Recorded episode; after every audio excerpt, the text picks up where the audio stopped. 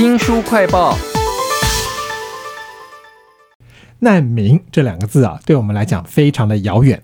他们其实也是人，不论他们是逞凶斗狠，要抢着上难民船，或者是为一点点的食物抢来抢去，以免饿死，或者在难民营停电的时候暴动，其实都同时有两面啊，很勇敢，同时也很荒谬。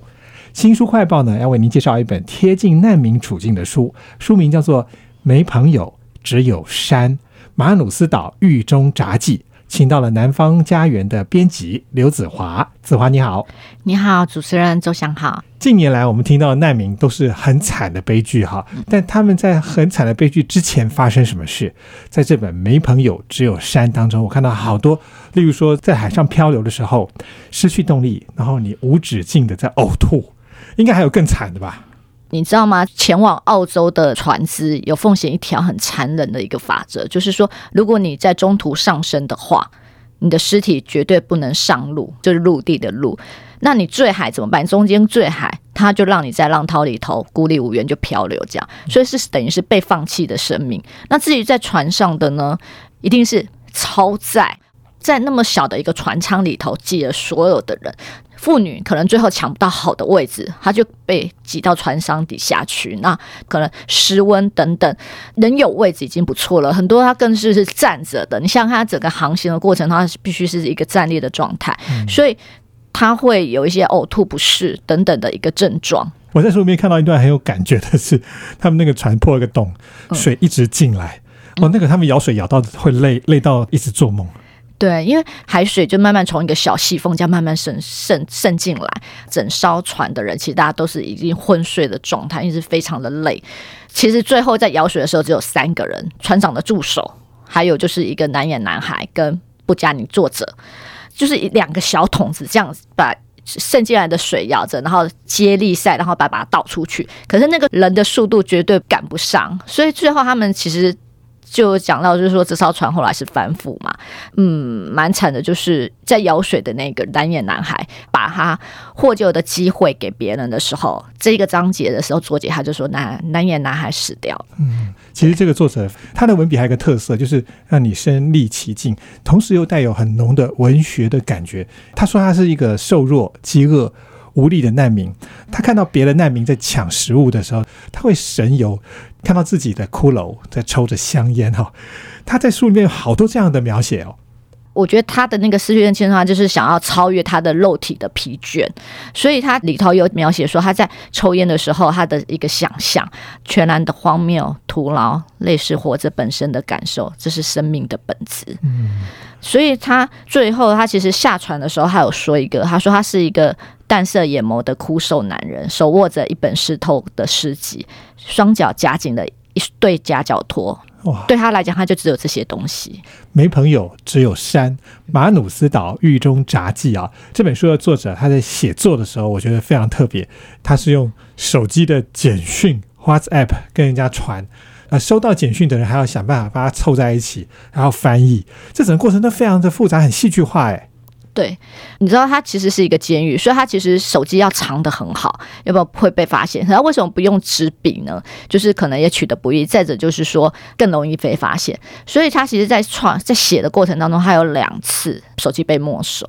呃，这个英文译者也是非常的不容易，因为他是用波斯语写作，其实他还有很多的呃，外面就是在澳洲的其他的朋友们帮他把这个所有的文字记录整理出来。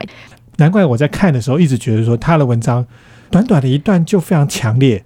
那我想念一段我很有感觉的是：卡车轰鸣，排气管发号施令，恐惧与焦虑，司机命我们坐定。这有中文的押韵。他们其实是难民，坐在那个非常糟的环境里头，但你们把它翻译成有一点像中文的诗句的感受。刚刚前面有提到，就是说他要讲。一个事情的时候，前面就会有一个诗句。那我觉得这诗句有一点算是有一点像是引言的感觉，放在这个文字里头的时候，其实它不只是美，我觉得它是比平铺直叙的那个文字来的更更有力量。所以，不管是你在看他的叙述，每次到诗的时候，所谓的残酷跟悲苦，或者是说他形容人性的呃美等等的，其实那个会更深植于人心。是对。你讲到人性的美这件事情，我就忍不住要称赞他用了一张在形容一个女人，对，而且是唯一给她一个完整名字的女人，叫做葛西芬坦，真美。这葛西芬坦一堆男人在抢食物的时候，她敢站出来跟他们对抗。对，因为刚刚有提到，就是说，呃，在船站在难民船上面的话，女性跟婴儿或者是孩童其实是属于最弱势的一群人。那他们就是在船舱底下救了他们的呃船，就是给了他们饼干，然后大家都在抢，然后他就会去阻止大家，请把一些东西给下面的妇幼。所以，然后包括就是说，他对于旁边可能受伤的一些男孩子啊等等，他都会呃施予援手。为什么作者会用一个章节，甚至把他的名字作为章节的标题？是因为在这样的一个情境之下，这样一个人性的美还能维持着，对作者来讲，他会觉得说是一个很崇高的。所以他想要特别去讲这位女性。是这本书叫做《没朋友只有山：马努斯岛狱中札记》。除了这一个女性之外，他其实讲了很多他在监狱当中看到的各种已经疯狂、很荒谬的难民，而且给他们的名字呢也很特别。例如说，无牙傻瓜、失眠者、师兄，这个是尸体的尸啊，还有妓女梅萨姆，以及暴躁的老一，甚至还有一个叫首相。我觉得他蛮一针见血，这个命名像乌鸦傻瓜，就觉得就是个傻子这样子。然后失眠者他就是他就是整个是很紧张状态。那师兄他就是一直躺在那个甲板上面，就是动弹不得，他很害怕这样。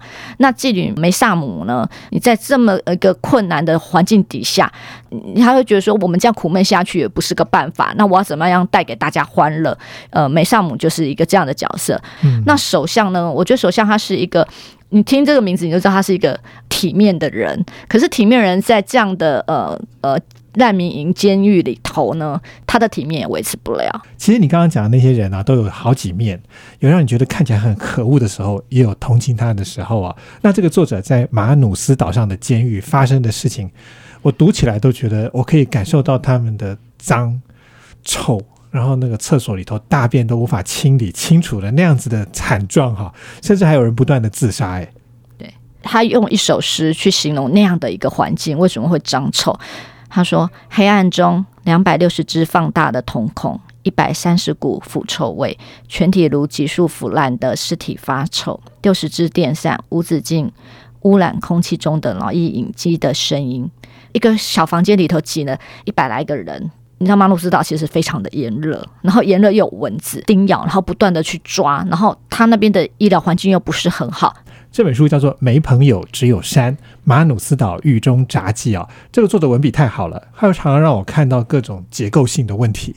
例如说，澳洲明明很先进，但他们的管理方式是把难民丢到马努斯岛上面，然后花钱去找当地的原住民，请外面的民间企业来管理难民，阶级待遇的差异了。